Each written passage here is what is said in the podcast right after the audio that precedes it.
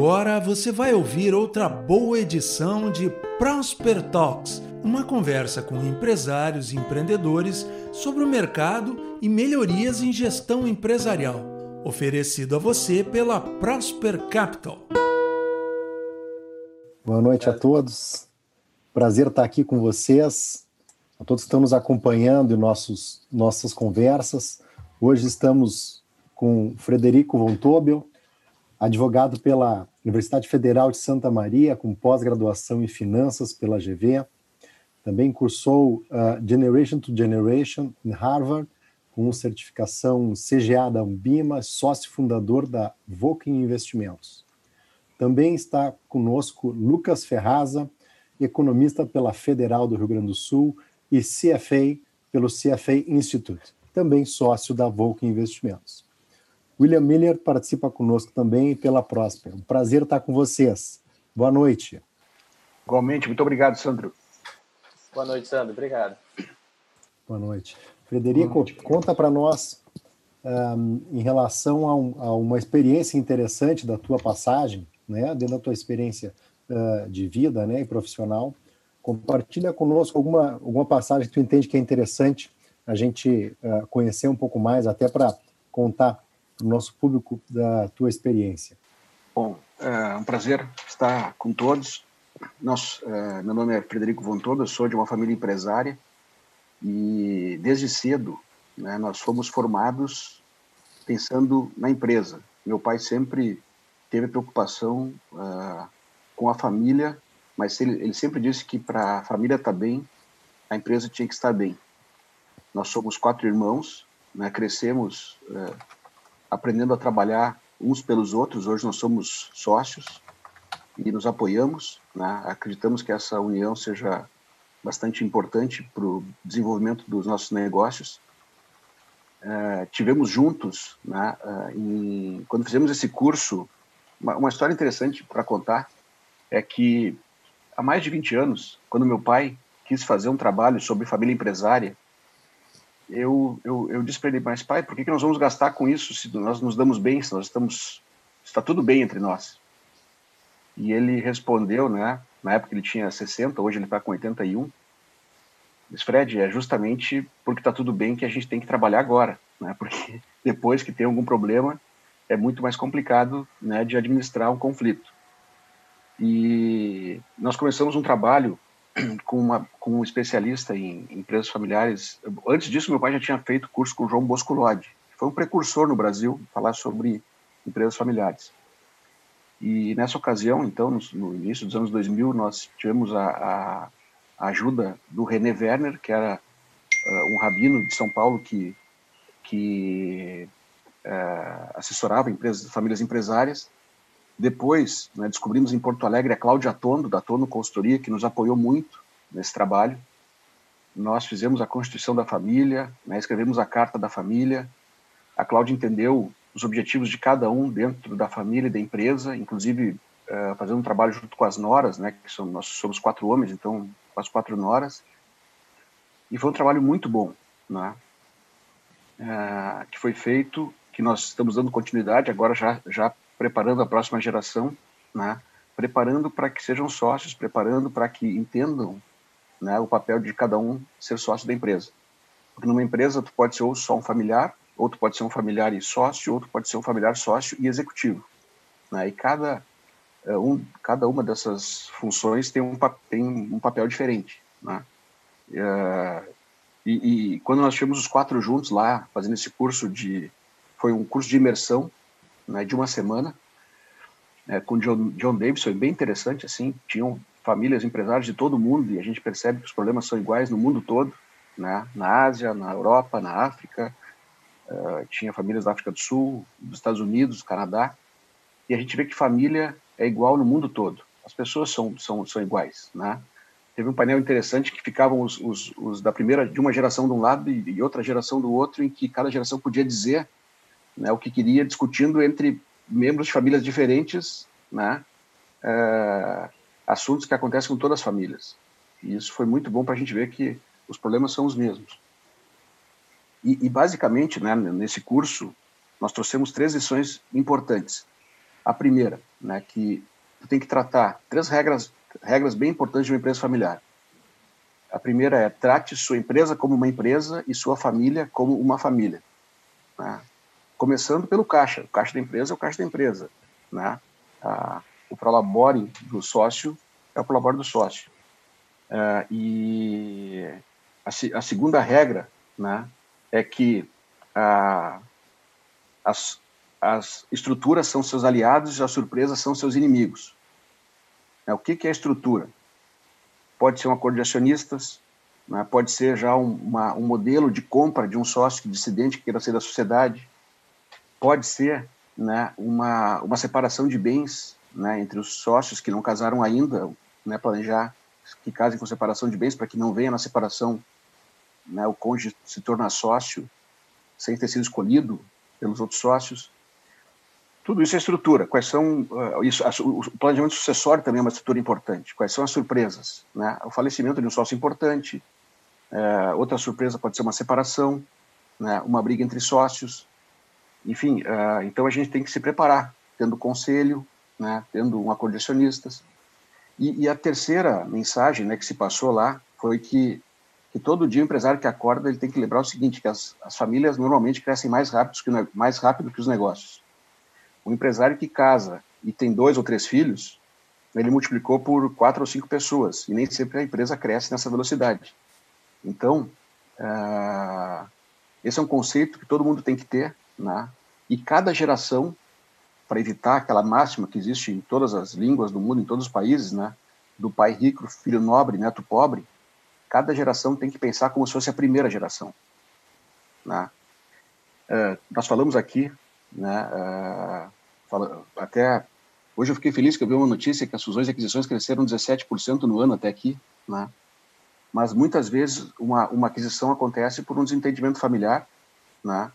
Ou uh, uh, e, e, se não há uma, uma, uma, é importante haver uma organização, né? Para que para que a empresa possa prosperar né? E, e, e evitar problema, né? É, então, essas, essas três regras básicas aí foram bem marcantes para nós. E até hoje a gente sempre lembra, e sempre lembrando de falar bem dos familiares em casa, porque tu só fala mal, só, no dia que tu briga, tu chega em casa tu fala o que aconteceu de mal, né? A tua família vai, vai ficar estranhando, né? O que acontece. Então, tu sempre tem que falar bem dos teus sócios em casa. Essa é outra regra. Legal. Bacana, Fred. Acho que é bem, bem legal essa, essa visão. A gente vai, vai aprofundar bem, eu acho, essa, essa questão aí da, da, da parte da família, né? A família empresária. E um movimento bacana que, que vocês fizeram como família, que eu, que eu gosto muito, assim, do nosso, da nossa aproximação também aconteceu por causa disso, foi de a família começar a fazer os investimentos, né? Cuidava dos investimentos e, e os investimentos se tornaram um negócio da família e hoje ele é um negócio por, por per se, né? Ah, o negócio de, de, investimentos, a, a Voking, né, como, como como gestora, é, e, e, eu e o Lucas a gente foi colegas de faculdade, a gente tem, tem uma, uma história aí já de, de ter é, passado por, por, por situações de, de, trabalho bastante parecidas também, e, e esse, esse, trabalho na Voking é muito, muito interessante, né, que a Voking vem, vem apresentando, eu acho que é legal a gente explorar um pouco dessa, dessa área de investimentos, né, que, que tu comentou é, da parte da, da empresa, que, eu, que eu quero, como eu falei, trazer mais, mais para o fim. E falando um pouco do momento que a gente está agora de investimentos, e eu vou pedir para o Lucas comentar um pouco também da, da, história dele e já entrar nessa questão, é, sobre o que, que vocês estão vendo de, como, como a parte de investimentos, os impactos na economia né, como um todo até aqui, os impactos que vocês ainda esperam, uma visão econômica macro um pouco mais, mais global, Lucas. Tá certo. Obrigado, William.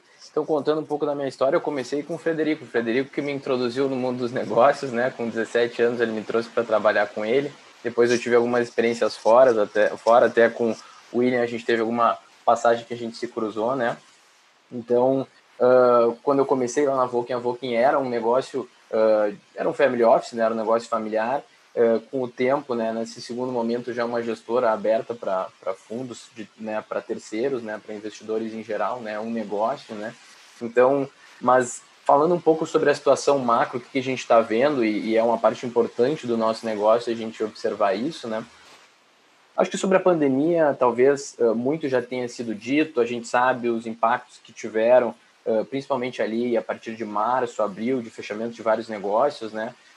Vou tentar trazer um pouco até para a visão mais setorial, para tentar explorar um pouco do, do nosso conhecimento, do nosso trabalho, né?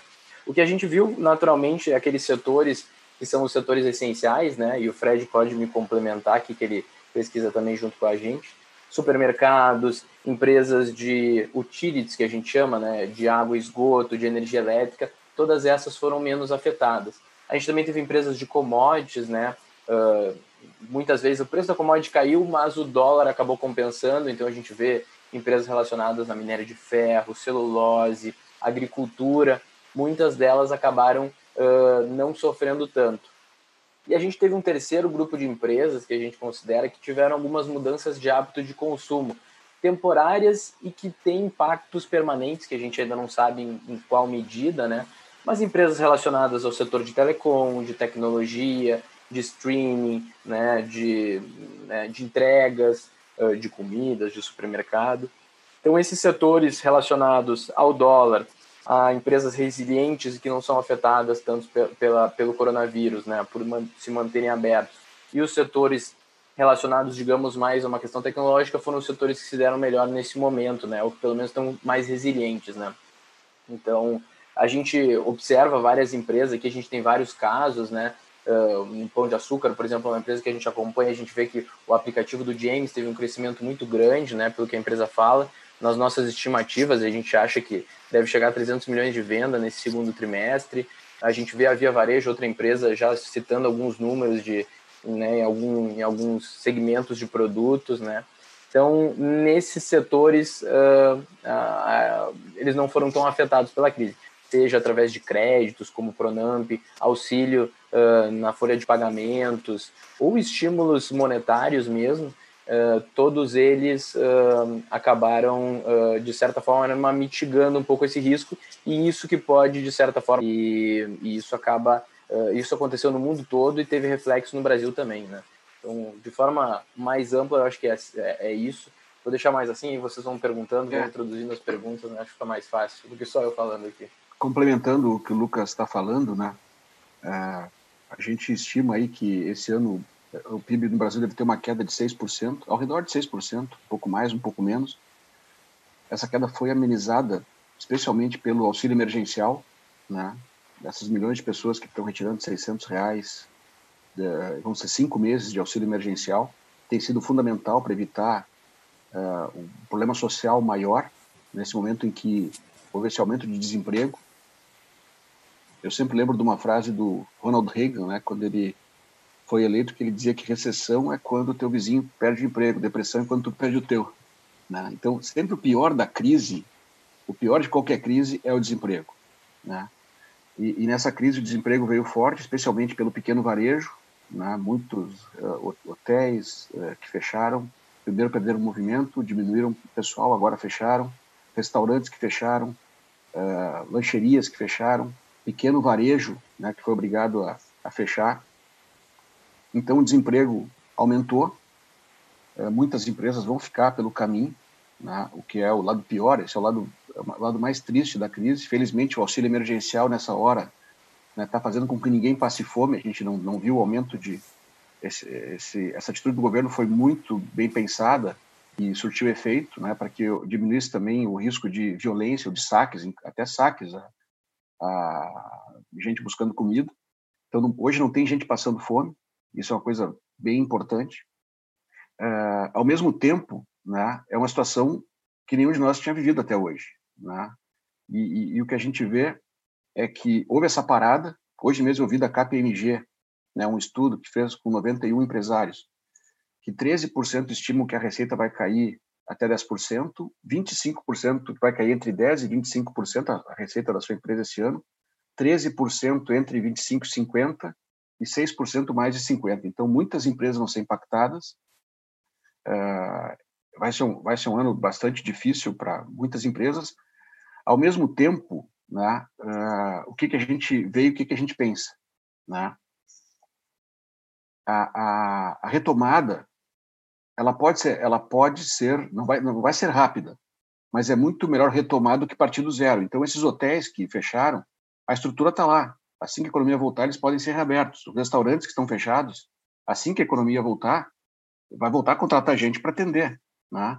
As lancherias que fecharam, a mesma coisa. O pequeno varejo vai ter, vão ter empresas substituindo, é, porque o ativo está lá, o investimento está lá. Então a gente acredita que a retomada ela vai ser gradual, mas é mais fácil retomar do que partir do zero. Né? Então é, nesse período o governo está dando um apoio importante, inclusive para as empresas, e a gente vai ter a queda do PIB aqui no Brasil de 6%, seria 8% se não fosse esse auxílio emergencial, né, que está permitindo o consumo. E, então, de um modo geral, a gente acredita que o juro baixo vai ajudar né, na retomada, porque, felizmente, a inflação vai continuar sob controle pela baixa demanda. Então, se não tem demanda, a inflação continua sob controle. Esse ano nós temos até aqui né, 0,10 de inflação no ano, nos últimos 12 meses é 2,10. Então, mesmo que a gente tenha 2% de inflação no segundo semestre, a inflação vai continuar em 2,10 no acumulado de 12 meses o que, permite, o que permite que o Banco Central continue com a taxa de juro baixa. O ano que vem deve o Banco Central deve voltar a ter que subir juro para controlar a inflação, mas é um juro atrativo para o investimento, né? E então eu acredito assim que houve uma preocupação muito grande, nós mesmos ficamos muito preocupados com a parada de 15 dias no começo, né? Alguns setores realmente foram bem impactados, como turismo, companhias de aviação e outros, mas a economia é muito maior que isso. Né? E, e, eu acredito, então, que é, é, um momento que a gente vai passar, vai ser uma janela né, que a gente vai passar. Já tiveram tantas crises, tiveram guerras. Numa guerra, tu acaba com a indústria, tu acaba com, com o prédio onde tinha o, varejo. Né? Então, e, e, e, economias que saíram da guerra e prosperaram, né, como prosperaram trabalhando depois, uh, a gente acha que uh, no começo a gente ficou mais assustado, hoje a gente está mais não é que a gente está conformado com a situação, né? mas a gente vê que a retomada pode ser melhor do que a gente imaginava antes. Legal, Federico. Eu realmente tenho uma, uma percepção particular, né, que, que o Brasil tem um potencial muito muito interessante. O Brasil, na minha visão, é um, é um colosso, um país com muitos uh, recursos naturais, com muitos recursos humanos e recursos tecnológicos também, e que uma vez que a gente conseguir engatilhar, uh, de certa forma, uh, engrenar o processo de crescimento, a gente realmente vai despontar como, como uma economia bem singular dentro do, do globo. Né? Eu queria entender um pouquinho uh, mais com vocês, olhar um pouquinho mais à frente, né? olhar um pouquinho mais tendência mais de longo prazo, algumas delas que foram alteradas aí, também tentar entender a questão de crédito de investimento, se houve alguma mudança de perfil aí no, no, de certa forma, na captação de recursos, né? E, e aproveitar também o, o, o know-how de vocês em termos de avaliação mais micro, né? O conhecimento de toda a avaliação de vocês. Então, queria deixar um campo aberto para a gente ouvir um pouco de vocês sobre esses assuntos. Perfeito, Sandro. É, podemos até entrar no micro, né? Mas o que a gente tem visto, inclusive grandes empresas aí, que elas estão captando recursos mais baratos hoje. Como o juro está muito baixo, né? Tem empresas emitindo debento e CRA com taxas menores do que emitiram antes desse momento. De certa forma, é, isso é uma notícia boa, né? empresas é, alongando dívida e reduzindo o custo da dívida, graças ao juro baixo, é, que é o que está acontecendo no mundo todo hoje. Né? No mundo todo hoje nós temos juro baixo ou juro negativo, o que torna é, mais fácil de manejar com, com, com as dívidas. Né? Eu não sei se o Lucas quer comentar em relação a, aos investimentos, também quanto menor o, o, o custo de oportunidade, né, mais atrativo fica para se investir. Eu acho que teve alguns pontos aqui também que vale ressaltar nos últimos meses, principalmente, né? O Fred também acompanha com a gente. Uh, muitas ofertas primárias e secundárias no mercado de ações, né? Então, muitas captações estão uh, sendo feitas via equity, né, via ações. Né?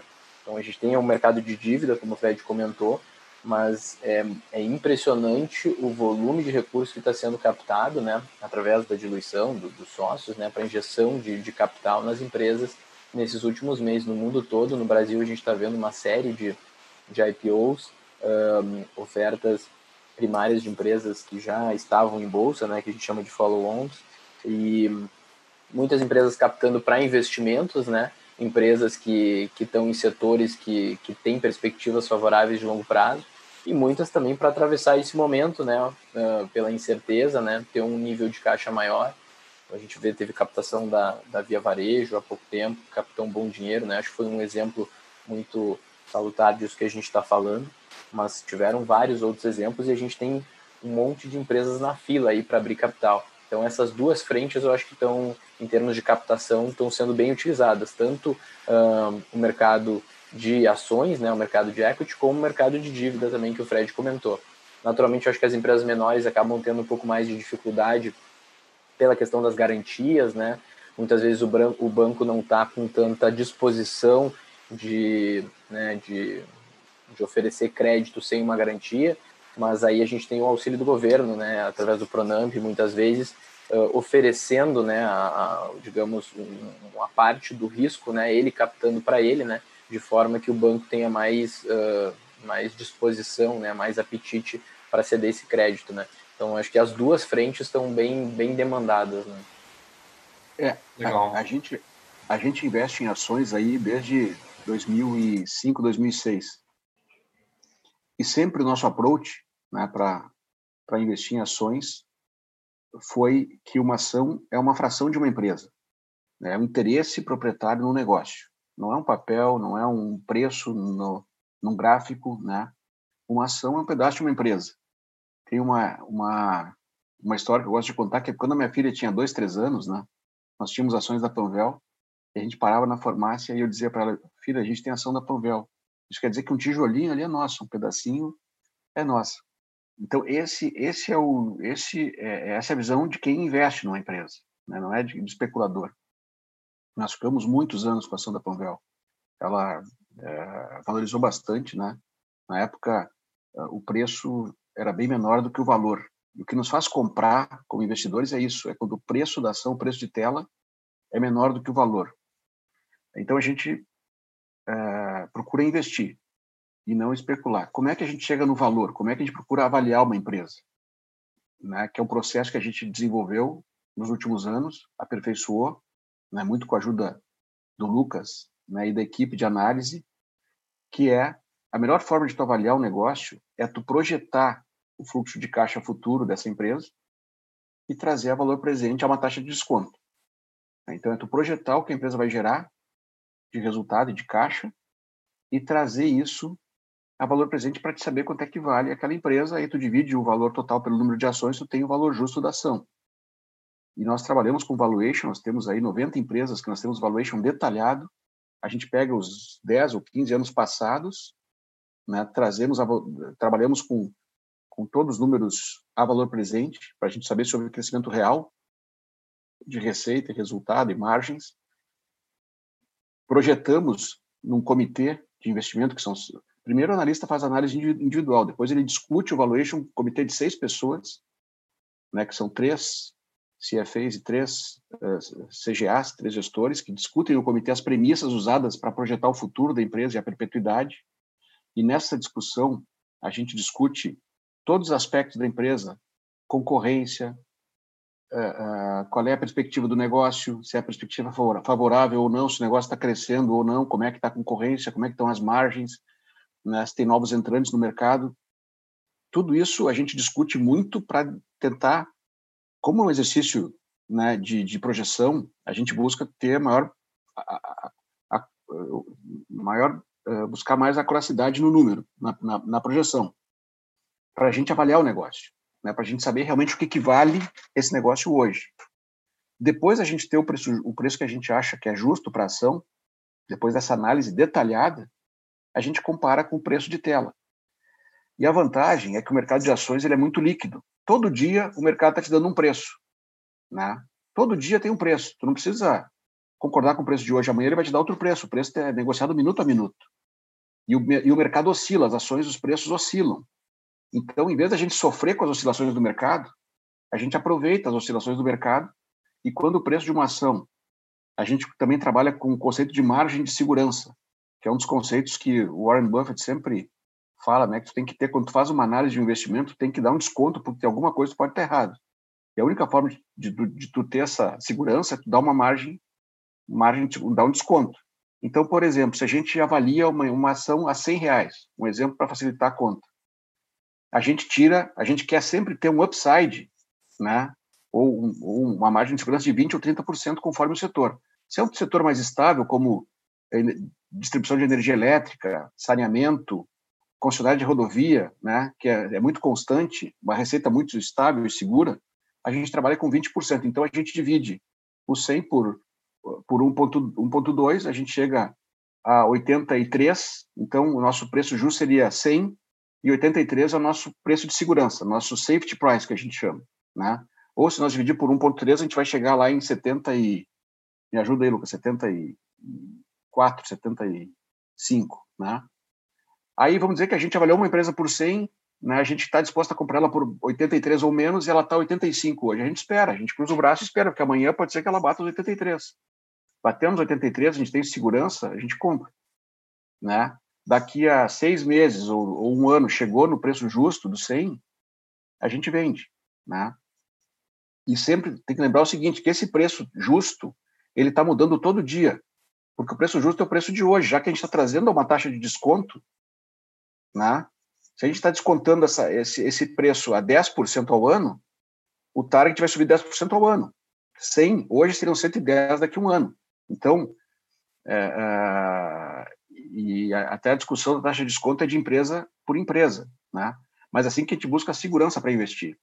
E a preocupação que a gente está tendo hoje no mercado e é uma coisa que a gente vem falando há muito tempo. A gente busca segurança há bastante tempo. O nosso fundo está entre os melhores fundos do Brasil nos últimos uh, cinco anos, né, Lucas? Estamos em quinto lugar aí pela Economática, né, de 400 e poucos fundos. Uh, e o nosso foco mesmo tem, a gente fala, agradecemos a oportunidade de a gente estar falando aqui, porque a gente está mais cabeça baixa traba, trabalhando, buscando resultado, né, do que, do que falando do fundo.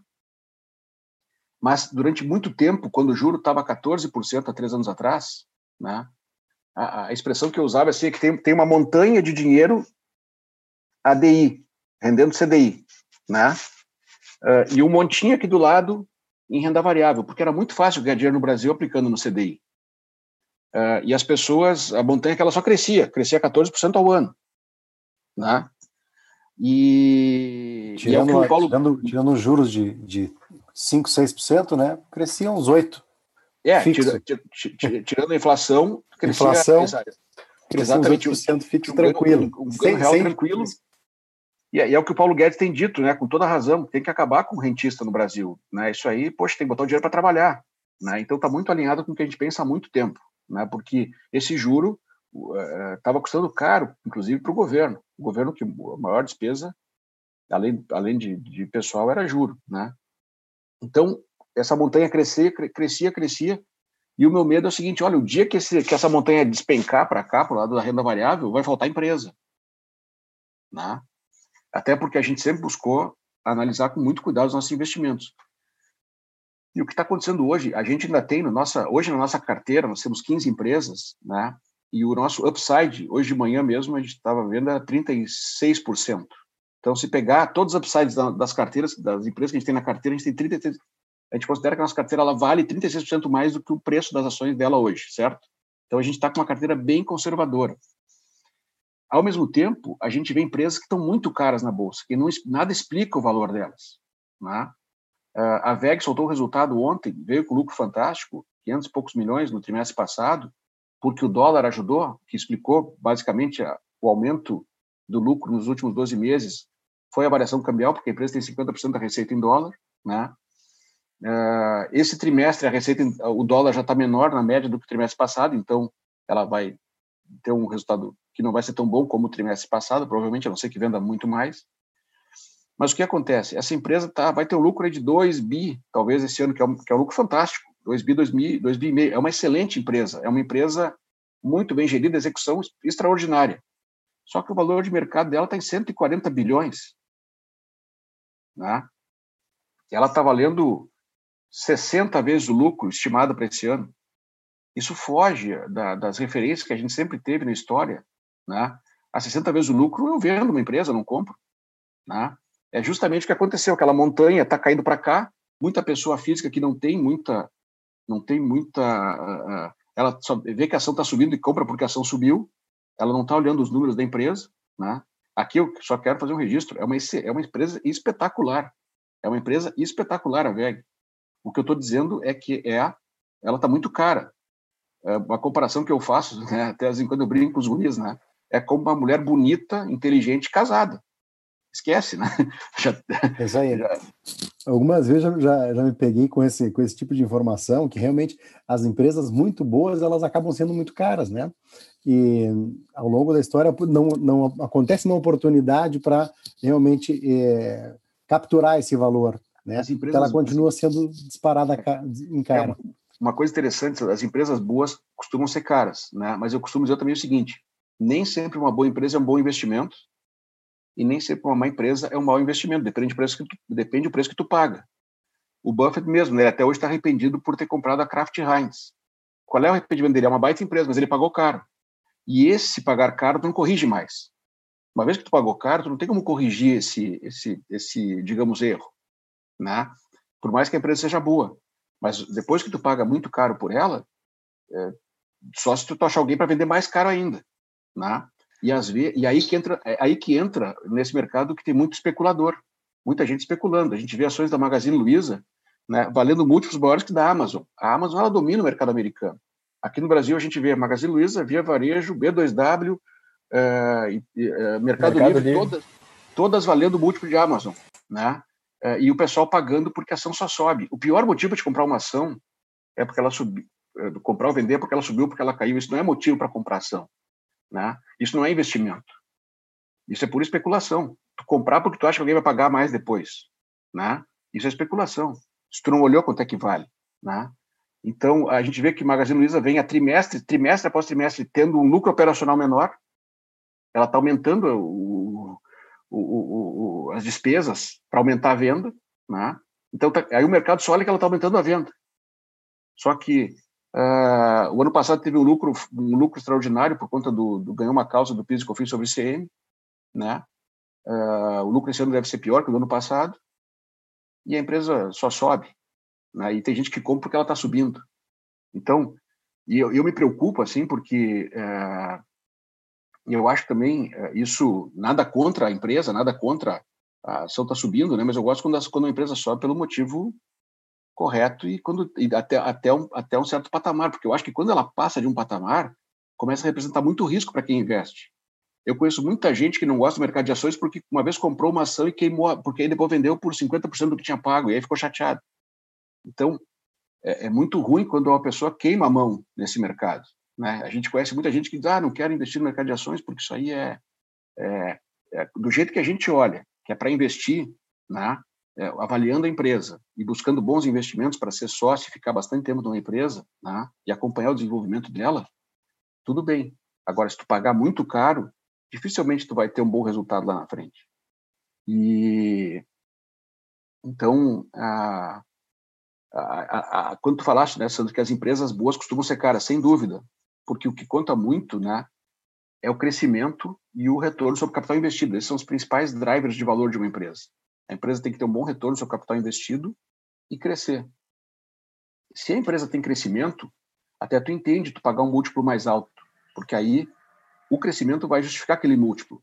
Só que muitas vezes o preço da empresa está tão caro que só um crescimento hum, assim absurdo justifica esse preço. É isso que a gente acha que muitas vezes o mercado exagera. É, isso aí eu acho e a, gente, é... a gente, e a gente já viu nesse mercado, nesse, nesse período que a gente está aí, a gente já viu o que aconteceu com as empresas do Eike Batista, né? A gente já viu a, a bolha, da, a bolha da, do alicate, né, com a Mundial aqui em Porto Alegre, quando houve aquela bolha da é, todo mundo comprando ação mundial, negociou mais que a ação da Petrobras, a ação da Mundial. Então, o mercado, é, é, é assim, o mercado, o próprio o Benjamin Graham, professor do Warren Buffett, dizia, né? O mercado é maníaco depressivo. Né? É um maníaco depressivo, que às vezes ele está eufórico, querendo comprar muito caras as empresas, tem outras, outras vezes que ele está depressivo, né, que ele quer te vender a qualquer custo boas empresas, né, e o investidor inteligente, em vez de sofrer com, com o mercado, tem que se aproveitar dele, comprar dele quando ele está pessimista e vender quando ele está otimista. Né? Isso que o Benjamin Graham falava. E, e eu costumo dizer assim, que às vezes, eu costumo até dizer o seguinte, o mercado é maneiro depressivo e às vezes bebe. porque às vezes fica pior, às vezes não consegue entender o que acontece no mercado. Né? Não, tem, não é racional. A gente procura ser racional e olhar o longo prazo. O mercado emocional e olha o curto prazo. E a gente sabe que para se dar bem nesse mercado no longo prazo tem que ser racional e, e olhar longo prazo. É isso aí. Acho que é bem, bem interessante, né, Fred? A, a, casa, eu acho que é uma coisa que a gente não, não, não comentou, uh, e, e para quem não, não conhece, está nos ouvindo, uh, acho que é importante falar, vocês realmente são bastante low profile, né? A empresa né, normalmente não está uh, se divulgando, e eu acho que é legal porque os resultados falam por si, né? no mercado de investimentos, principalmente, a gente sabe como é que é, mas eu acho que é legal a gente comentar, né, que a, que, que, que a casa, né, a Voking, tem esse, esse perfil e também isso também a gente percebe pelo, pelo conhecimento, né, pela, pela proximidade que isso vem de, por ter sido uma família, ter sido originado de uma família empresária, que são negócios de valor, né? É um investimento de valor que olha para a empresa e que analisa os negócios, analisa o valor do negócio e a partir daí identifica oportunidades de, de investimento ou não. Então, que as oscilações de mercado elas acabam acontecendo na, na cota do fundo mais pela, pelo mercado do que pelo negócio.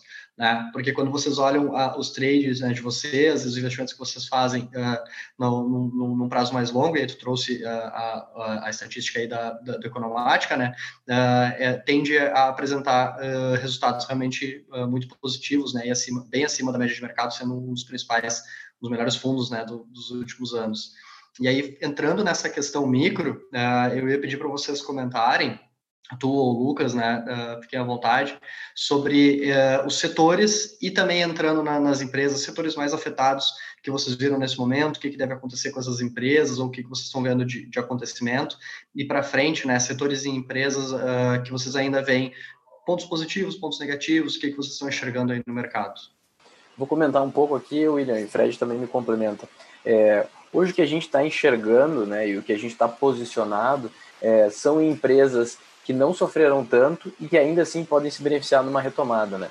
Então, é, a gente tem empresas de utilities, como a gente comentou, empresas de saneamento, a gente tem empresas de supermercado, mas que tem um viés uh, de crescimento também via tecnologia e que o mercado ainda não paga, uh, que também são beneficiados eventualmente por uma queda de renda, porque estão mais num, num setor uh, de atacarejo, que é beneficiado por uma compra abastecedora em relação a uma compra de impulso, né? Uh, a gente está posicionado em empresas também relacionadas, de certa forma, ao dólar, como empresas de commodities, uh, empresas de minério de ferro, enfim. Uh, a retomada em alguns setores é possível, a gente está um pouco mais cauteloso quanto a aplicar em setores que se beneficiem de uma retomada mais forte, justamente porque a gente não tem ainda a visão de quando, principalmente no setor de serviços, né, como o Fred comentou, companhias aéreas, hotéis, uh, companhias de, né, de turismo, quando isso vai efetivamente retomar, né? E, mesmo sabendo que esses setores voltarão ao normal nos próximos anos, o impacto financeiro que isso pode ter ao longo desse ano nos deixa um pouco mais cauteloso quanto a estar nesses setores. Isso não quer dizer que o impacto econômico uh, para o país como um todo, nesses setores, uh, inviabilizará os setores. Né? Como o Fred falou, a infraestrutura está feita, o avião está lá. Muitas vezes uma empresa pode deixar de existir, mas na verdade ela está trocando de dono, porque o ativo está lá. Né? É muito mais, uh, é, é, muito é, mais fácil da economia retomar dessa forma do que numa guerra em que o ativo não existe mais. Né? Mas justamente por, essa, por esse receio das questões financeiras de curto prazo, a gente ainda não se posiciona nesses setores, né? E alguns setores que são muito beneficiados, como eu comentei lá no início, eu fiz uma, uma relação de três tipos de setores, né? Os setores muito beneficiados pela essa mudança no hábito de consumo nesse momento e que podem ter implicações de longo prazo, alguns desses, alguns desses setores, na nossa visão, estão caros, né? Como, como o Fred comentou, uh, marketplaces, né? Uh, como Magazine Luiza, Via Varejo, B2W, são setores que a gente vê que são muito beneficiados, as vendas devem subir bastante, mas a gente considera que são setores que estão um pouco caros, né? E por isso a gente não está posicionado neles, né? Bastante caros, né, Lucas? Bastante, caros, né? É. Então, acho que de forma geral, esses são os setores beneficiados, alguns deles a gente está posicionado, outros não. Os setores que são afetados, é, principalmente uh, pequenos negócios, aí, né, setores empresas que são uh, dependentes de vendas para pequenos negócios uh, de alguma forma podem ser afetados, né? E, então, no geral, é isso, né? E, e, a gente pode falar especificamente sobre alguns se vocês tiverem interesse. Né? É, a gente, tá, a gente tem um universo aí que a gente, a gente, a gente busca olhar todas as empresas de capital aberto no Brasil, selecionar aquelas que, que a gente tem condições de investir, porque tem empresas que têm capital aberto, mas que a liquidez é 10 mil reais por dia. Aí não adianta a gente querer investir, nosso fundo aí está com 250 milhões de patrimônio, né? Como é que nós vamos eh, montar uma posição numa empresa que tem baixa liquidez? Nem, não conseguimos nem, nem entrar e nem sair da empresa depois, né? É, pela baixa liquidez. Então, a, a, liquidez é uma coisa bem interessante do mercado de ações, né? É, por que que a gente... É como é que foi a história da Volkin, né? A gente começou em 99 né, com uh, um fundo de fundos do Bozano Simonsen. Na época, depois o Santander comprou o Bozano Simonsen. Naquela ocasião, como nós somos quatro irmãos, meu pai ele vinha fazendo vários negócios, né, pra, abrindo várias frentes, porque o nosso negócio principal, que é a fabricação né, e, e distribuição de Coca-Cola em um terço do para um terço da população do Rio Grande do Sul, né? a gente atende 200 cidades é, fábrica em Santa Maria, mas temos toda a região do Planalto Médio, Passo Fundo, Erechim, Lagoa Vermelha, a partir de Santa Cruz aqui até Livramento, né, Bagé. A, a, a gente somos uma das uh, nove franquias do Brasil hoje. A gente mantém o negócio da família. A gente, meu irmão mais velho é quem toca. É, só que como nós tínhamos uma limitação territorial para crescer, né, na época eram 32 fabricantes, hoje são, são só nove, né? Uh, nós começamos a abrir novas frentes, fazer novos negócios. E tivemos vários outros negócios que foi muito bom para ter experiência em outros negócios. É, tivemos, nós trouxemos a franquia da Mil Plano de Saúde para Porto Alegre. Nós tivemos uma empresa de táxi aéreo, a primeira empresa de helicópteros do Rio Grande do Sul. Nós que começamos com o trabalho do Mauro Saraiva Júnior para a RBS, aquele repórter aéreo. Né? É, tivemos transporte aeromédico. Nós também tivemos, tivemos concessionárias da Fiat Automóveis, nós tivemos reflorestamento, tivemos confinamento de gado, tivemos uma loja chamada Cinco Preços, que era tudo por um, dois, três, quatro, cinco reais. Então, a gente fez muitas frentes, né? E, e aí, em 99, nós criamos um fundo de fundos, né? Porque até hoje, né, a, o nosso sistema tributário permite o, a, o imposto de renda do ganho de capital da pessoa física é menor que da empresa. Então, vale a, empresa, vale a pena a empresa distribuir o dividendo né, e, e, a pessoa física investir esse recurso, né, porque o ganho de capital é 15%. Se a empresa investe, termina sendo 34%. Então, de, desde então, a gente começou. Nós, uma coisa importante também é que nós, nós, há muito tempo, somos sócios da empresa, né, e, com, e com o bônus de ser sócio veio o ônus também da responsabilidade de cuidar e participar das reuniões e começar a acompanhar os negócios desde cedo. Né? A gente distribuía o dividendo, mas não era para consumo. O dividendo ele ficava investido em conjunto nas, nas, pelas pessoas físicas, né? Então a gente abriu um fundo para os sócios investirem em conjunto esse recurso. E como a gente queria saber onde é que estava indo o dinheiro, onde é que o dinheiro estava investido, a gente queria falar com os gestores, né, que estavam embaixo desse fundo de fundos. A gente, a gente investe no Fundo Verde do Luiz Stuberg desde 2000 e, desde 2001, né? A gente e a gente sempre quis falar com o gestor para saber o que, que ele estava fazendo com o nosso dinheiro, né? Isso fez com que a gente fosse, com o tempo, tendo mais uh, conhecimento do mercado financeiro. Em 2004, quando esse fundo de fundo já estava com um bom histórico de rentabilidade acima do CDI, nós abrimos o fundo para pessoas conhecidas e amigas poderem investir junto com a gente. Né?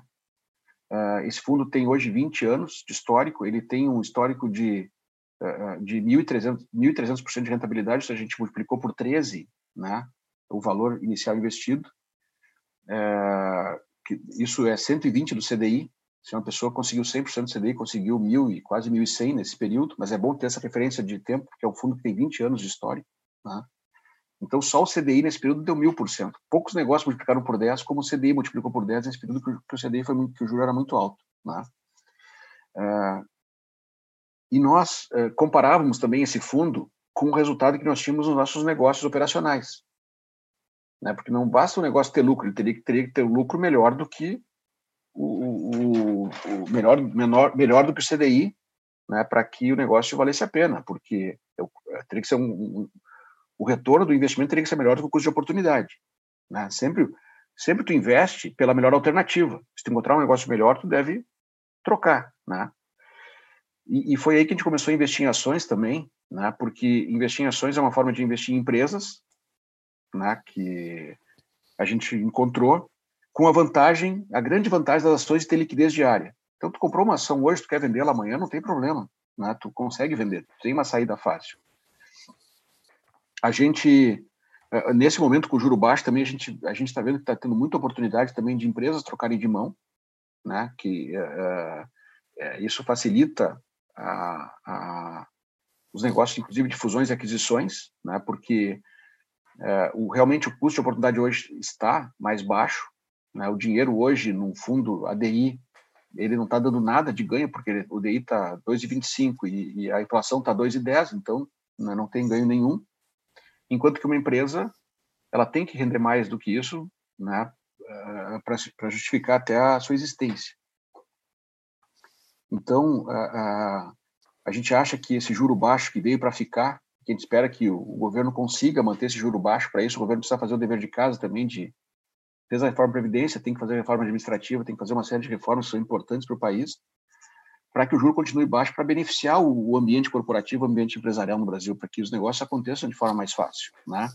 E, e, aí que eu acho também, né, que a gente, a gente, hoje nós temos então, além do, do, desse fundo multimercado que tem mais de 20 anos, a gente tem tem dois fundos de ações, né? É, um que é um long only, que tem 250 milhões de patrimônio, outro que é um long bias, que também tem posições vendidas, que tem 50 milhões, 48 milhões de patrimônio. São fundos que agora nós estamos colocando nas plataformas de investimento, né? É, não colocamos na XP, que é a plataforma maior do Brasil ainda, mas já estamos no BTG, já estamos na Mirai, já estamos na Warren, já estamos na. Me ajuda aí, Lucas, na Nova Futura, na, na Guide. É. E. E mas o, o, o, princípio sempre é o mesmo, é de estar cuidando do nosso recurso. E, e, os nossos fundos, nós mesmos investimos, investimos nos mesmos fundos, né? Tanto é que o negócio da Volk, a gente diz que é co-investir, investir junto, né? Para prosperar. Esse é o nosso negócio. Prosperar no sentido né, não só de, de ganhar dinheiro, mas sim da gente, da gente progredir como pessoa, da gente fazer o que a gente, o que a gente faz para a gente, né? Fazer bem feito e, e, e, hoje nos alegra saber que estamos com um bom fundo, que as pessoas estão investindo junto com a gente, né, estão tendo um bom resultado. Nesses últimos anos, aí fomos bem melhores que o CDI, bem melhores que a média do mercado, que é o Ibovespa, né? E então a Vulcan surgiu daí, né? A gente a gente e tem uma frase do Buffett também. Né? O Buffett é o maior investidor de todos os tempos. A gente já teve lá em Omaha nos, nos encontros dele, né, Lucas? É, é, o pessoal, quase todo mundo da Vulcan já teve lá. Eu já tive lá cinco vezes né, no encontro anual da, da Berkshire, lá na, no, no, no, meio oeste americano, né? E, e, o que a gente o que a gente diz é que ele é um bom professor de investimento, né?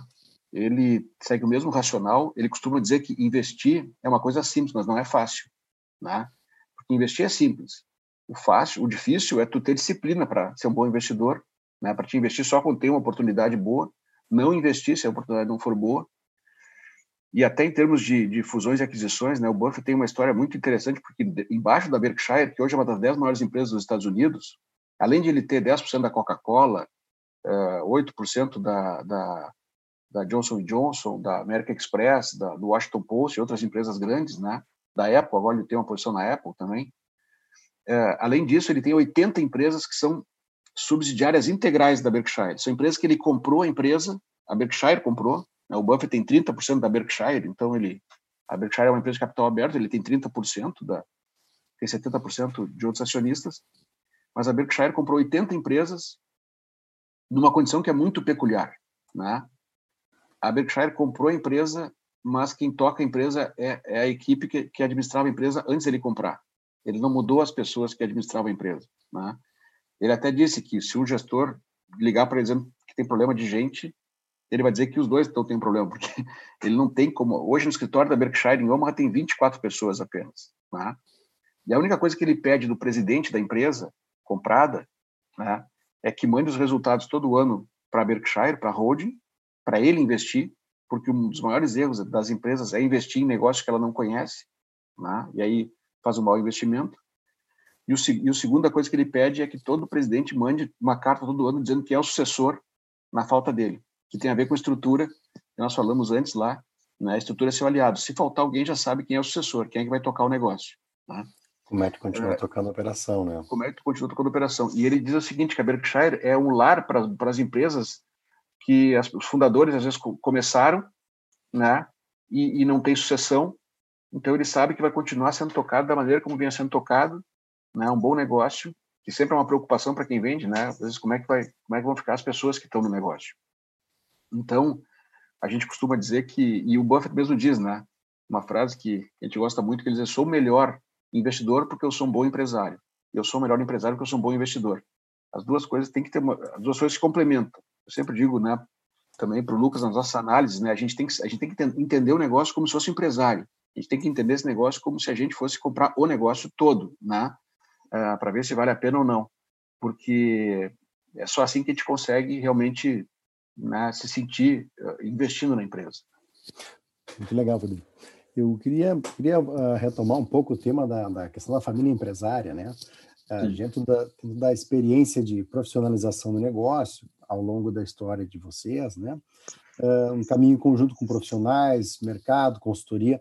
Quais foram algumas grandes dificuldades transformações que vocês passaram ao longo dessa, dessa trajetória e, e, que empresa passou e vocês precisaram uh, tirar algumas lições aprendidas, né?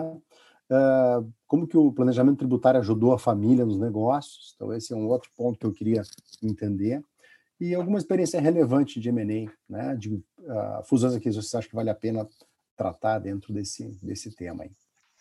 Bom, pergunta bastante ampla, né, Sandro? Obrigado.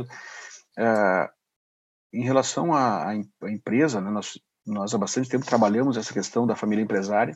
Meu pai, ele teve a felicidade de, de ter, ele, ele queria trabalhar, meu avô trabalhou até os 50 anos, né, e viveu até os 93.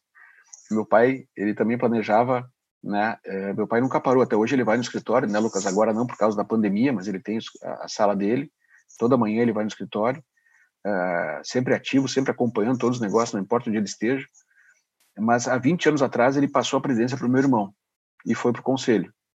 E uma experiência interessante que ele fez nesse momento foi é, que, primeiro, ele só fez isso depois de saber que meu irmão tinha capacidade, tinha confiança do time, né? confiança da, da, da empresa de que, de que ele seria um bom sucessor.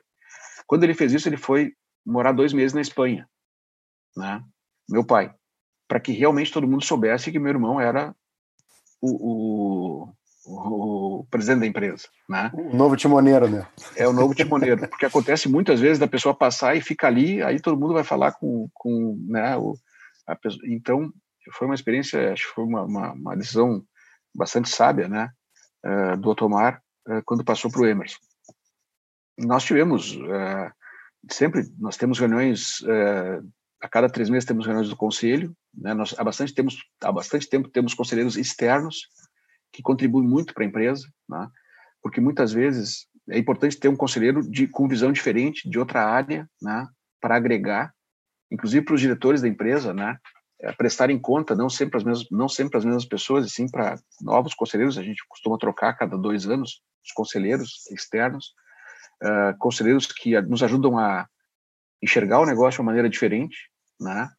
A, a, a, fazer com que toda a equipe busque melhor resultado uma experiência bem interessante, uma ocasião, eu tive num curso de BGC e conheci o Walter Jansen, que era da VEG, né, da VEG Motores, que eu já falei, no, é uma baita empresa, só está muito cara hoje, né? Mas o Walter, eh, ele estava trabalhando com governança, gostamos muito dele, convidamos ele para ser nosso nosso conselheiro. E na primeira reunião, a VEG é uma empresa que tem resultado fantástico. Acho que eu vi o EBITDA, a margem EBITDA hoje 16 ou 18%, né, Lucas? Uma margem EBITDA extraordinária, né? Quando ele viu a nossa margem lá, a reação dele na reunião foi bem interessante, né? Bah, mas eu achei que vocês ganhavam mais dinheiro, achei que, achei que a margem era melhor. Né? Isso aí mexe com a turma, né? Fica todo mundo é, querendo melhorar resultado quando vem alguém de fora, né? Com uma visão diferente e, e, e traz uma, uma situação dessas. Uh, em termos de fusão e aquisição, né? Bom, uh, uh, tem muitas, muitas fusões e aquisições do mercado que a gente conhece, né, que que tu, tu diz experiências nossas ou experiências do mercado, Sandro? vivências de vocês, né? Uh, ou, ou, participando dentro uh, da indústria, né, no ciclo da indústria, ou até mesmo num processo que vocês fizeram investimento, né? E a ideia é entender assim, como é que o planejamento tributário ajudou a família nesses, nos, ah, na sim. desses certo, negócios. Certo, e uma experiência de M&A também. É muito bom. Bom, planejamento tributário a gente sempre achou muito importante, né? E é um assunto bastante importante para toda empresa, né? Desde não só para a empresa como para as pessoas físicas, né? É, hoje em dia a gente vive no Brasil um universo de leis muito grande, né? A gente sempre tem a preocupação de, de pagar todos os impostos, né? Dentro da lei, uh, mas cuidar para não pagar mais do que se deve também, né? Então é, é, é um assunto sempre foi bastante importante, né? Uh, e a própria a própria distribuição de dividendos para a pessoa física para investir né? Porque o ganho de capital é maior na pessoa física é menor na pessoa física foi um planejamento tributário que a gente fez lá atrás né? Então a gente vê que, que muitas vezes você tem oportunidade né? Uh, de, de legalmente dentro da lei né, e a lei está cada vez mais mais mais exigente cada vez mais restrita né? A gente sempre teve o cuidado assim de nunca fazer assim algo muito agressivo também nesse sentido de planejamento tributário, né, para não ter problema depois. Uh, e, e, e, meu pai também tem um conceito que é interessante, sim, uh, que uma vez um amigo procurou ele, né, porque estava chateado porque tinha comprado um terreno muito barato na, na BR-116 e aí tinha um interessado querendo pagar bem caro e ele tem que pagar muito imposto de renda, né? E queria saber como fazer pagar menos imposto de renda. Aí meu pai disse, pá, mas é, esse problema é um, é um ótimo problema, eu queria ter esse teu problema. É, quanto mais eu quero, eu quero pagar bastante imposto de renda, mas numa situação dessas, né? Nesse caso não tinha o que fazer, porque ele estava no nome dele, ele vendeu o imóvel e por um valor bem maior, né? E, e de, olha, isso é um problema bom, olha o que tu ganhou, não o que tu tem que pagar, né? até porque é 15% de ganho de capital. Mas, uh, mas enfim, é, planejamento tributário a gente sempre teve cuidado né, eh, de fazer planejamento com cuidado, né, para não fazer nunca mais do que nunca fazer algo que a gente fosse arrepender depois, né? Em relação a fusões e aquisições, a gente muitos desses negócios que nós tivemos, nós começamos do zero, compramos, né, uh, uh, nós compramos uma revenda Fiat, a revenda Fiat nós compramos, a nós tínhamos uma que nós tínhamos começado do zero, lá em Santo Ângelo, compramos a de Caxias do Sul depois. É, foi uma experiência interessante, porque nessa compra, a concessionária anterior tinha passivos fiscais muito grandes. E não valeria a pena né, o risco da sucessão, porque eles tinham passivos fiscais que eram impagáveis. E aí, qual foi o planejamento tributário que a gente fez lá em 98, isso? Porque Caxias tinha uma revenda só né? E, e, nós não podemos ficar no endereço deles, porque senão configuraria nós estaríamos ficando no mesmo ponto e a sucessão, né? E também não poderíamos, uh, corríamos o risco também, né, de eles fechando e nós abrindo, né, também ser configurada sucessão, porque nós estaríamos assumindo a marca, a bandeira Fiat na cidade, né, depois deles. Então, o que a gente fez foi alugar um outro ponto, constituímos uma empresa nova, alugamos um ponto até mais caro, seria muito melhor ter ficado no ponto deles, né? Para para já tinha fundo de comércio, já tinha localização, já estava com a concessionária montada. A gente montou outra concessionária e a Fiat manteve as duas por um tempo, né? funcionando e depois eles eles eles uh, pararam a atividade, né? Eles abriram mão da, da bandeira. Foi uma forma da gente mudando o endereço, mudando o ponto, construindo uma nova empresa e as duas coexistindo durante um período, configurar que não houve sucessão, né? É não, não quer dizer, configurar, né, não, não, não correr o risco da sucessão, né? De assumir o passivo fiscal da empresa, porque a empresa deles continuou existindo e continuou deles. Nós não entramos naquela empresa. Essa foi uma experiência de, de, de, de que a gente teve, né? E isso foi lá em 98, né? Depois, quando nós vendemos, aí felizmente não tínhamos nenhum passivo, vendemos aí vendemos a, o CNPJ, quando nós vendemos essa concessionária anos depois, né? lá em Caxias. A, a Mil, quando a gente começou com a Mil em Porto Alegre, a gente começou do zero, era, uma era uma, uma franquia, seguimos todo o modelo da Mil São Paulo, e como a Unimed era muito forte aqui, nós estávamos com dificuldade de, de dar continuidade né, ao negócio, porque na época os médicos recebiam carta da Unimed que eram proibidos de credenciar, serem credenciados por outra operadora de plano de saúde, o que depois, anos depois, foi provado ilegal, né? A Unimed não poderia proibir os outros, mesmo sendo cooperados, de atender outros planos, mas na época os médicos tinham essa ameaça. A gente estava tendo muita dificuldade de credenciar médico, de vender o plano de saúde, é, que ficou bem, a, a nossa venda, mesmo fazendo tudo o que a Mil tinha sugerido, ficou bem abaixo da expectativa deles, né, do que nós venderíamos. Eles disseram que nós íamos vender uh, número X, uh, fazendo propaganda como nós fizemos e com tantos vendedores como nós tínhamos, e o nosso resultado foi 20% da, do que eles disseram que ia acontecer, porque a Unimed era muito forte. Aí, no final, nós estávamos com uh, um risco muito alto, porque nós não tínhamos beneficiário suficiente para dividir o risco, né? uma, uma nós estávamos com poucos beneficiários e alto risco, né?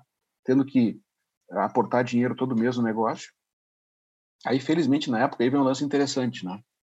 Na época surgiu a, a Ubra Saúde. A Ubra estava com a universidade lá muito forte em Canoas, com hospitais em Canoas e Porto Alegre, e querendo lançar um plano de saúde. E nós estávamos uh, uh, negociando com a Mil para a Mil assumir, mas a Mil não queria assumir a nossa, a nossa operação aqui. Aí nós dissemos para a Mil que se eles não comprassem, nós ia vender para a Ubra o, o, a nossa carteira de clientes. Né? E foi assim que a gente conseguiu negociar e vender. Ah, basicamente, ali nós perdemos dinheiro, né? nós, nós retiramos menos do que investimos, mas uh, a Mil assumiu e ela achou que ia conseguir dar jeito, não conseguiu dar jeito no mercado em Porto Alegre, era um mercado muito duro, né? Uh, mas foi uma experiência, foi nesse período que eu vim para Porto Alegre e foi bastante trabalho, né? Porque era um mercado bastante duro. Ah, a gente quando comprou Caxias, essa é uma experiência interessante também a, a, a, revenda que nos vendeu Caxias, eles tinham uma outra revenda, eles tinham Florianópolis e tinham em Farroupilha, que é a cidade muito próxima, né? Caxias e Farroupilha. E eles ficaram com toda a carteira de clientes, porque eles tinham a, a os clientes eram eram os mesmos, a empresa tinha Farroupilha e Caxias do Sul. E aí, hum, enquanto Caxias emplacava 10, de cada 10 carros, 9, 9 eram Caxias e um em Farroupilha, nós vendíamos 7, eles 3, porque eles estavam vendendo em, em Caxias, né? Então a gente a gente ficou com esse problema, né? E, mas como a gente sabia que eles estavam apertados financeiramente, né? Eles estavam, uh, os vendedores todos se conheciam. A gente disse para os vendedores, foi uma decisão que aí eu, eu tive por, eu tive uma conversa, sempre busquei falar com pessoas do setor e ter bons conselheiros. Na época, eu tive uma conversa com o Paulo Teixeira, que era o dono da Car House, né, que infelizmente morreu naquele acidente ali no, na, na, na, na, na do aeroporto, né? mas eu tive uma conversa com o Paulo Teixeira e, e, e ele disse, pô, você tem que comprar a farroupilha, senão vai continuar incomodando todo o tempo. E aí nós eh, tomamos a decisão de dizer para os vendedores, né, olha, é melhor a gente ter um sofrer um pouco, mas resolver esse problema de uma vez por todas, né? E nós dissemos que não íamos mais perder negócio para Farroupilha, né? Que o preço de lá a gente ia bancar em Caxias, mesmo menos, menos com prejuízo, né? Não íamos vender com prejuízo, mas o que Farroupilha fizesse a gente ia bancar. E não demorou dois meses, eles entraram em contato para vender farroupilha também. Aí nós compramos farroupilha por 10% do que tínhamos pago em Caxias. farroupilha conseguimos aproveitar o ponto, né? É, mas então é isso. Só não, assim eu estou lembrando aqui agora, né, diante dessa pergunta, a gente já a gente tem participação hoje numa empresa, né, uma startup aí que é uma empresa bem interessante, que nós entramos como investidores anjo, né, com 20% do, do capital é, e o negócio prosperou, uma empresa lá de Santa Maria de, de delivery, de delivery food, né? Uma, empresa é, que foi fundada por três jovens de Santa Maria, é, os três pessoas muito boas, né? Que conquistaram nossa confiança, fazendo um trabalho muito bom. É uma empresa que hoje está em mais de 100 cidades do Brasil, é, correndo pelo, como a gente diz assim, né? Uh, comendo mingau pela, pela borda, né? A gente está em cidades onde não tem o iFood, nem o Rappi, nem o, nem o Uber Eats, né? Uh, essa empresa tem tido um crescimento bastante significativo, né? Agora, a, a Stone, empresa de capital aberto em Nova York, entrou no capital da empresa, né? Uh, comprou a participação e, e aportou recurso. E a Delivery Much, né? Uh, e é, ali a gente, primeiro, confiamos muito nos três jovens que estão tocando o negócio, né? o, o, o, o, Guilherme, o Pedro e o Fernando. Estão uh, fazendo um trabalho espetacular, os três estão muito bem. A gente sabe que eles são os controladores, eles que tocam o negócio. E nós somos sócios que estamos uh, com a visão empresarial tentando ajudar né? no, no, na história do negócio que, que vem, vem crescendo bastante. Uh, e, e a gente está sempre em busca de. A gente tem assim, a nossa, a nossa missão como família é prosperar com felicidade. Né? Prosperar no sentido de progredir, desenvolver. Até eu gostei quando eu, eu, eu soube da Prosper, né? com esse nome de prosperar. Né? Prosperar não, não quer dizer só gerar riqueza, não quer dizer só prosperar, que tem muito da gente progredir como pessoa. Né? Mas a gente definiu na carta da nossa família que nossa missão como família é prosperar com felicidade. Né? Nós somos uma família empresária, uh, sempre tivemos a linguagem empresarial, né? Uh, sempre uh, essa visão empreendedora que vem da primeira geração, né? a gente acompanha e a gente gosta do mundo empresarial, a gente gosta do mundo de negócios, né? A gente sabe que os negócios são pessoas, o mais importante são pessoas, né? Uh, o Lucas falou começou com a gente com 17 anos. Eu nunca me esqueço que um dia ele foi fazer um programa de Júnior Achievement como empresário sombra, né, Lucas? E, e, eu gostei dele porque ele era um cara que queria fazer economia, já tinha investido em ações, era econômico, era do Grêmio Estudantil lá do, do Rosário, né? Ele disse, olha, se tu passar em economia de primeira, tu já, já tem onde trabalhar. Nós precisávamos de um estagiário na época, né? E com o tempo, o, o Lucas foi, foi é, conquistando a nossa confiança, né? sempre a confiança se conquista todo dia né? e, e, também foi se qualificando né? hoje é CFA né? conhece muito de análise conhece muito de, de, investimento e mas tem uma frase também que a gente gosta que diz assim né contrate pessoas né que tu uh, honestas inteligentes trabalhadoras né se não for honesta é melhor que não seja inteligente nem trabalhadora o caráter né a honestidade é, é fundamental né e isso serve muito no mundo dos negócios, né? É com quem tu está te associando ou, ou, de quem tu está comprando o negócio, né? Ah, isso é porque negócios a gente tem até na nossa sala de reuniões lá uma um quadro do Henry Sonnenberg, que foi o fundador da Luxaflex, que diz assim, né? Negócios são pessoas. E negócios são pessoas mesmo. Então tem que gostar de gente para gostar de negócio, né? É, e, então a, a gente sempre viveu o negócio, né? A gente sempre gostou de estar junto, de acompanhar. Mesmo as empresas que a gente investe, né? Quando tem a oportunidade de ir no GO, né, Lucas? A gente gosta de ir para conhecer as pessoas que estão tocando o negócio, agradecer, valorizar o trabalho que elas estão fazendo. Uh, eu acho que isso que é legal, né, do, do mundo corporativo, né? E a gente acredita que a prosperidade também vem, vem das empresas, né? Quem vai tirar o Brasil dessa situação são os empreendedores. Né? Essa é a visão que a gente tem. Né? São as são as empresas, né? Não vai ser o governo. Como disse uma vez uh, eu acho que foi o qual foi o presidente americano que falou assim: o governo não é a solução, o governo é o problema. Tem, tem que a solução está na iniciativa privada, né? Deixar as pessoas investirem, deixar as pessoas trabalharem, né? E eu acho que quanto menos o governo interferir, melhor. Quanto menos político, né? Melhor. Né? Quanto mais livre iniciativa, quanto mais o empreendedor ter apoio, né? É, quanto mais puder, quanto mais o governo puder liberar carga tributária de quem quer empreender, mais o Brasil vai crescer. Né? Isso, os Estados Unidos começou assim, quem assinou a declaração de independência dos Estados Unidos foram 54 empresários na época, né? É isso aí. E, então, desculpe, às vezes quando eu pego, eu pego o fio da meada e Não, tranquilo. Acho que foi bem, bem bom, Fred. O quem falou foi o Reagan, essa frase. Reagan é, também. É. Foi, foi o Reagan que falou, Ronald Reagan falou essa frase aí, que o governo não é a solução, é o problema.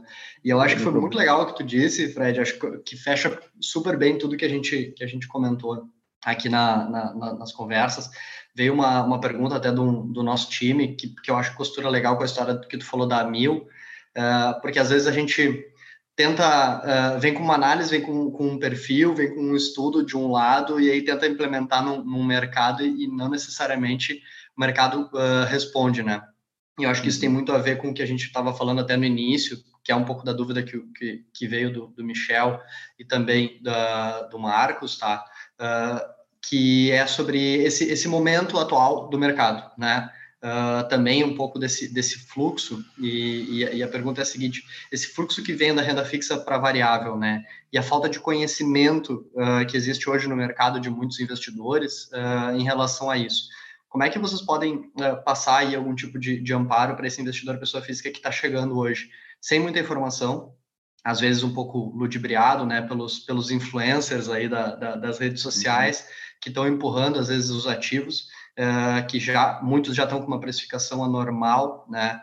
E, e sobre esse momento de investimento, se é melhor ele aguardar ou se vocês acham que tem boas oportunidades, se vocês acham que, que, que ele tem, tem um, se é um momento legal para investir, né? que veio do, do nosso pessoal aí, do, do Michel e do Marcos, uh, questionando sobre isso, uh, já dando esse, esse direcionamento aí, acho que do, do, Lucas um pouco mais, mais micro, que ele, que ele viu na, vê nas, nas ações, e tu, Fred, das oportunidades que tu já viu, né, da experiência que tu já teve aí de, de vários negócios. É, eu posso começar, Lucas? Claro, claro, vai lá, Fred, depois eu conto. Como o juro está baixo, né, é, é, claro que é mais atrativo na, um, uma empresa que tem, que tem um retorno né, é, melhor do que o custo de oportunidade atual, que é baixo.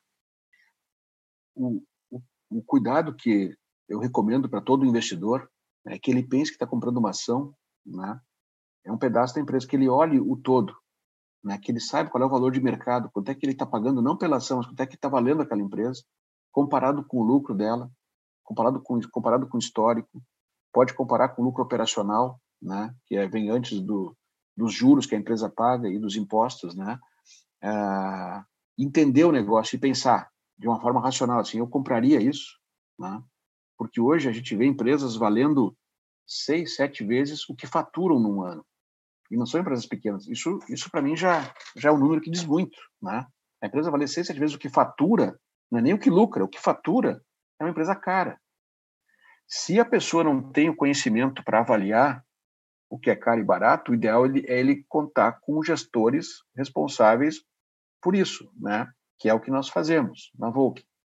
Então, é, se, se é, porque eu digo assim, o que a gente faz é uma análise profissional do negócio, né? conhecendo no detalhe, no detalhe do detalhe. A gente olha com lupa as empresas, a gente olha com lupa, com lupa os resultados e as projeções. Né? É difícil, é muita informação. Um analista hoje ele tem um mês para analisar uma empresa apresentar um valuation, um mês, para depois discutir com o comitê. E às vezes o mês é pouco, né, Lucas? Porque tu não consegue planilhar né, e, e, buscar todas as informações do passado e projetar o futuro em pouco tempo. Conhecendo o mercado como um todo, conhecendo a concorrência, conhecendo o market share daquela empresa, conhecendo as margens, o que, que implica na margem, quais são os drivers de valor daquela empresa.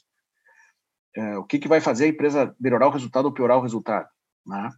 Por exemplo, assim, quando, quando a gente analisou a empresa de celulose, celulose e papel, a Fibria fez a fusão com a Suzano agora, então hoje é uma empresa só. Né? Esse negócio, né, hoje, a, a Suzano, ela corta 60 hectares por dia de eucalipto. 60 hectares por dia. Pensa na logística, se a árvore leva sete anos para crescer, que tem que ter de plantio e de logística para a fábrica, né? Então a celulose ela cresce na floresta. Se tu não tiver um diretor de floresta bom, que planeja o plantio no tempo certo, que cuida para a formiga não acabar com a planta, que não seja de uma distância razoável da fábrica, né? Então, isso é conhecer o negócio, né? Isso é entender e saber também que é, um, que é um setor que precisa de muito capital investido, porque precisa sete anos para cortar uma árvore, né? Tem que ter uma margem. Tu olha assim, porque às vezes tu pega só o número que te engana, né? Tu vai dizer, pô, mas essa, esse negócio aí de celulose é fantástico, tem 40 e poucos por cento de margem EBITDA. Né? É bem melhor que as outras, mas é que ela tem que ter aquela margem porque tem muito capital investido. Então, se tu não tem uma, uma, uma conhecimento financeiro e, e, detalhado do negócio, tu não tem como saber se o negócio é barato ou não. Né?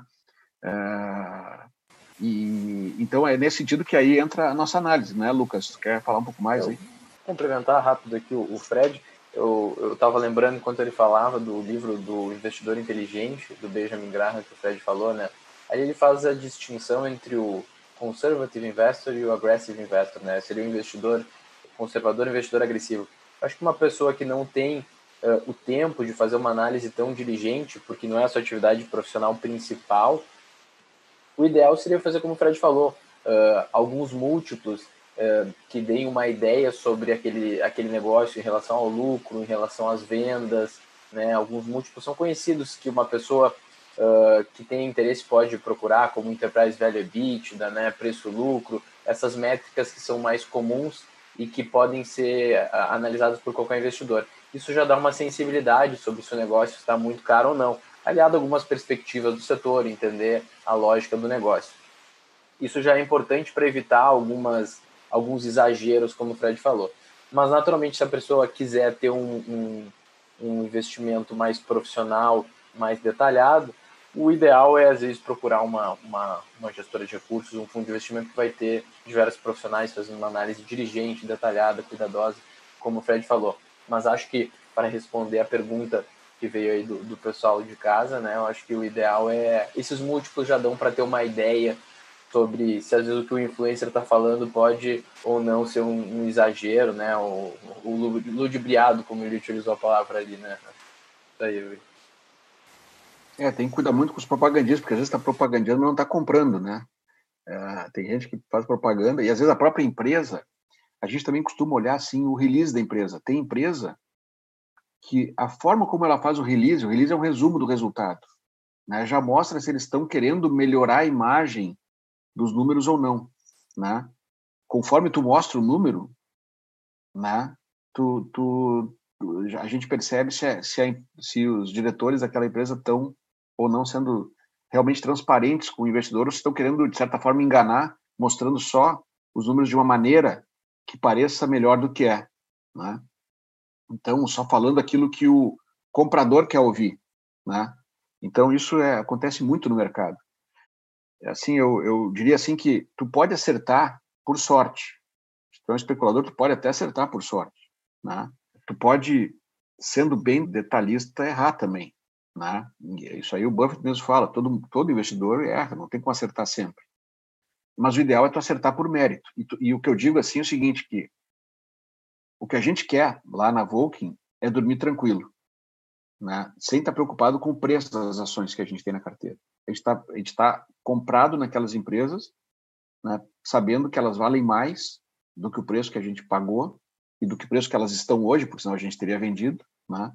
Uh, e uh, a gente quer dormir tranquilo, esse é o nosso objetivo. Né? Que a gente está com a carteira boa, que a gente tem empresas boas na carteira e que valem mais do que o preço que está aí.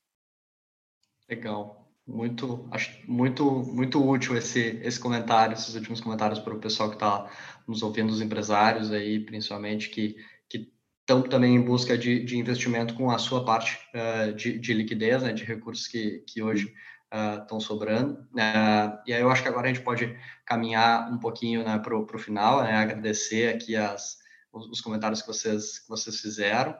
Uh, e, e para quem está para quem tá em casa, né, para quem está nos ouvindo, os empresários que estão principalmente do outro lado, que eles uh, têm tanto nos seus negócios a gente auxilia, né, vocês também auxiliam nessa nessa nessa transição, né, de, de pra, quais são como tirar melhores oportunidades dos seus negócios, como olhar para os negócios do ponto de vista de investimento, o que que o investidor olha, acho que foi bem bem útil. E aí eu queria para para fechar só pedir para vocês darem algumas dicas de fontes de informação, fontes de, de referência, né, para quem para quem está olhando para o mercado de investimentos, para quem está olhando para a parte de gestão dos negócios, né, uma, uma gestão mais mais voltada a criar valor, uh, e também pedir uns comentários finais aí para a gente já poder encerrar.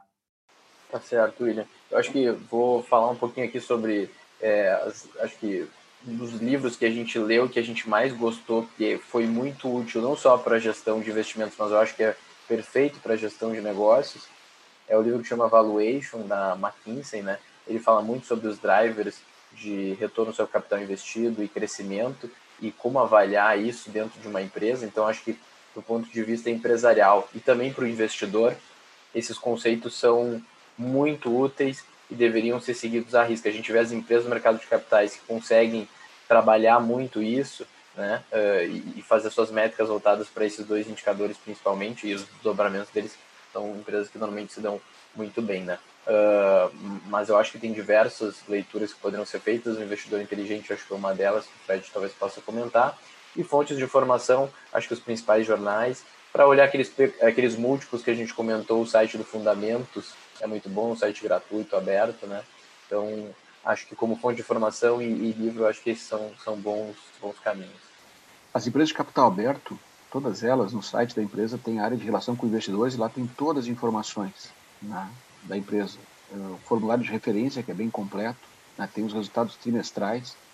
É, cuidado, não, eu sugiro não, não ler o release, ler o ITR, né, que aí lá está completo em todas as informações como elas são mesmo, para tu chegar à tua própria conclusão né, sobre cada empresa.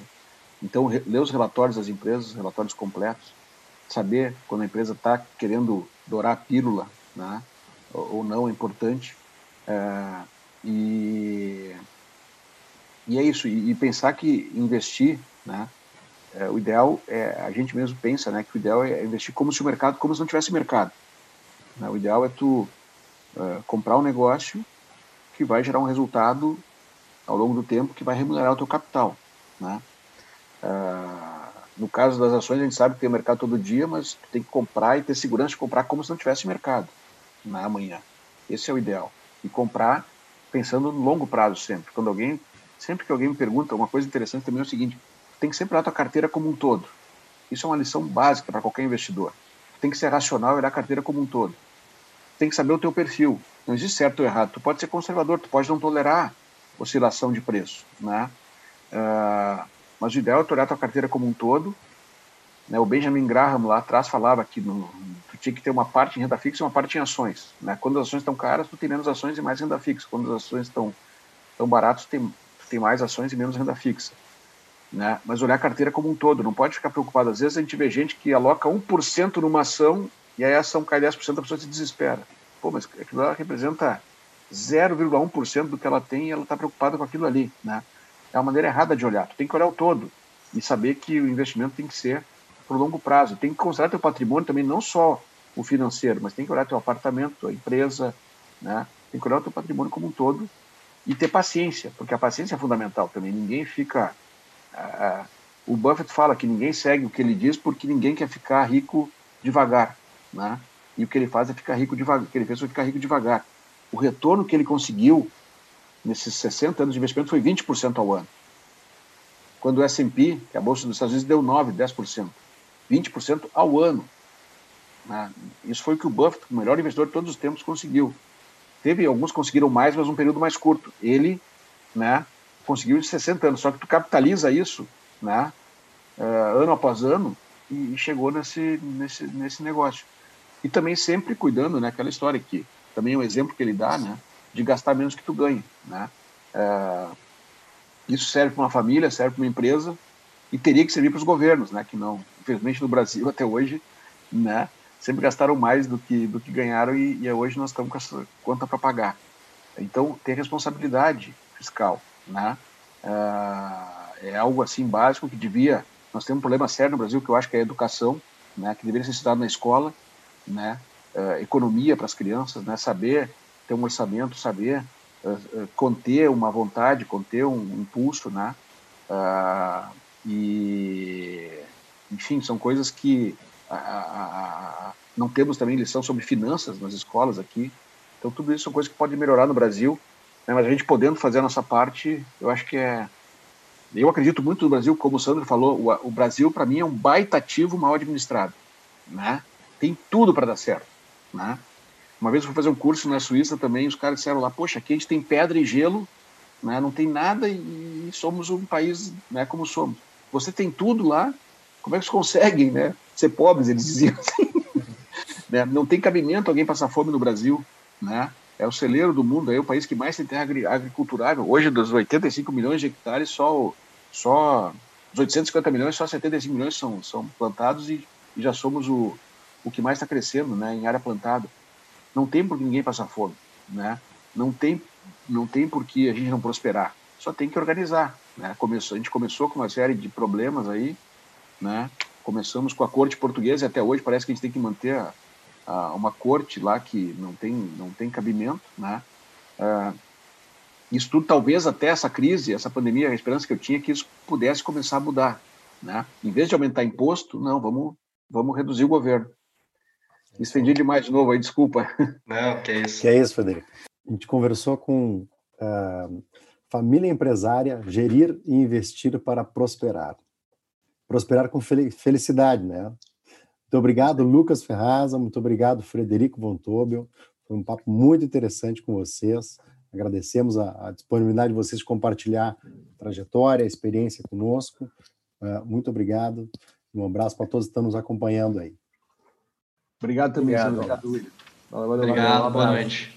Um abraço, até mais. Tchau, tchau. Tchau, tchau.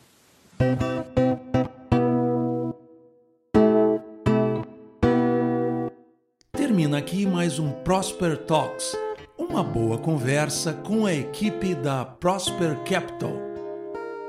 Produção Mr. Maia, música e conteúdo sonoro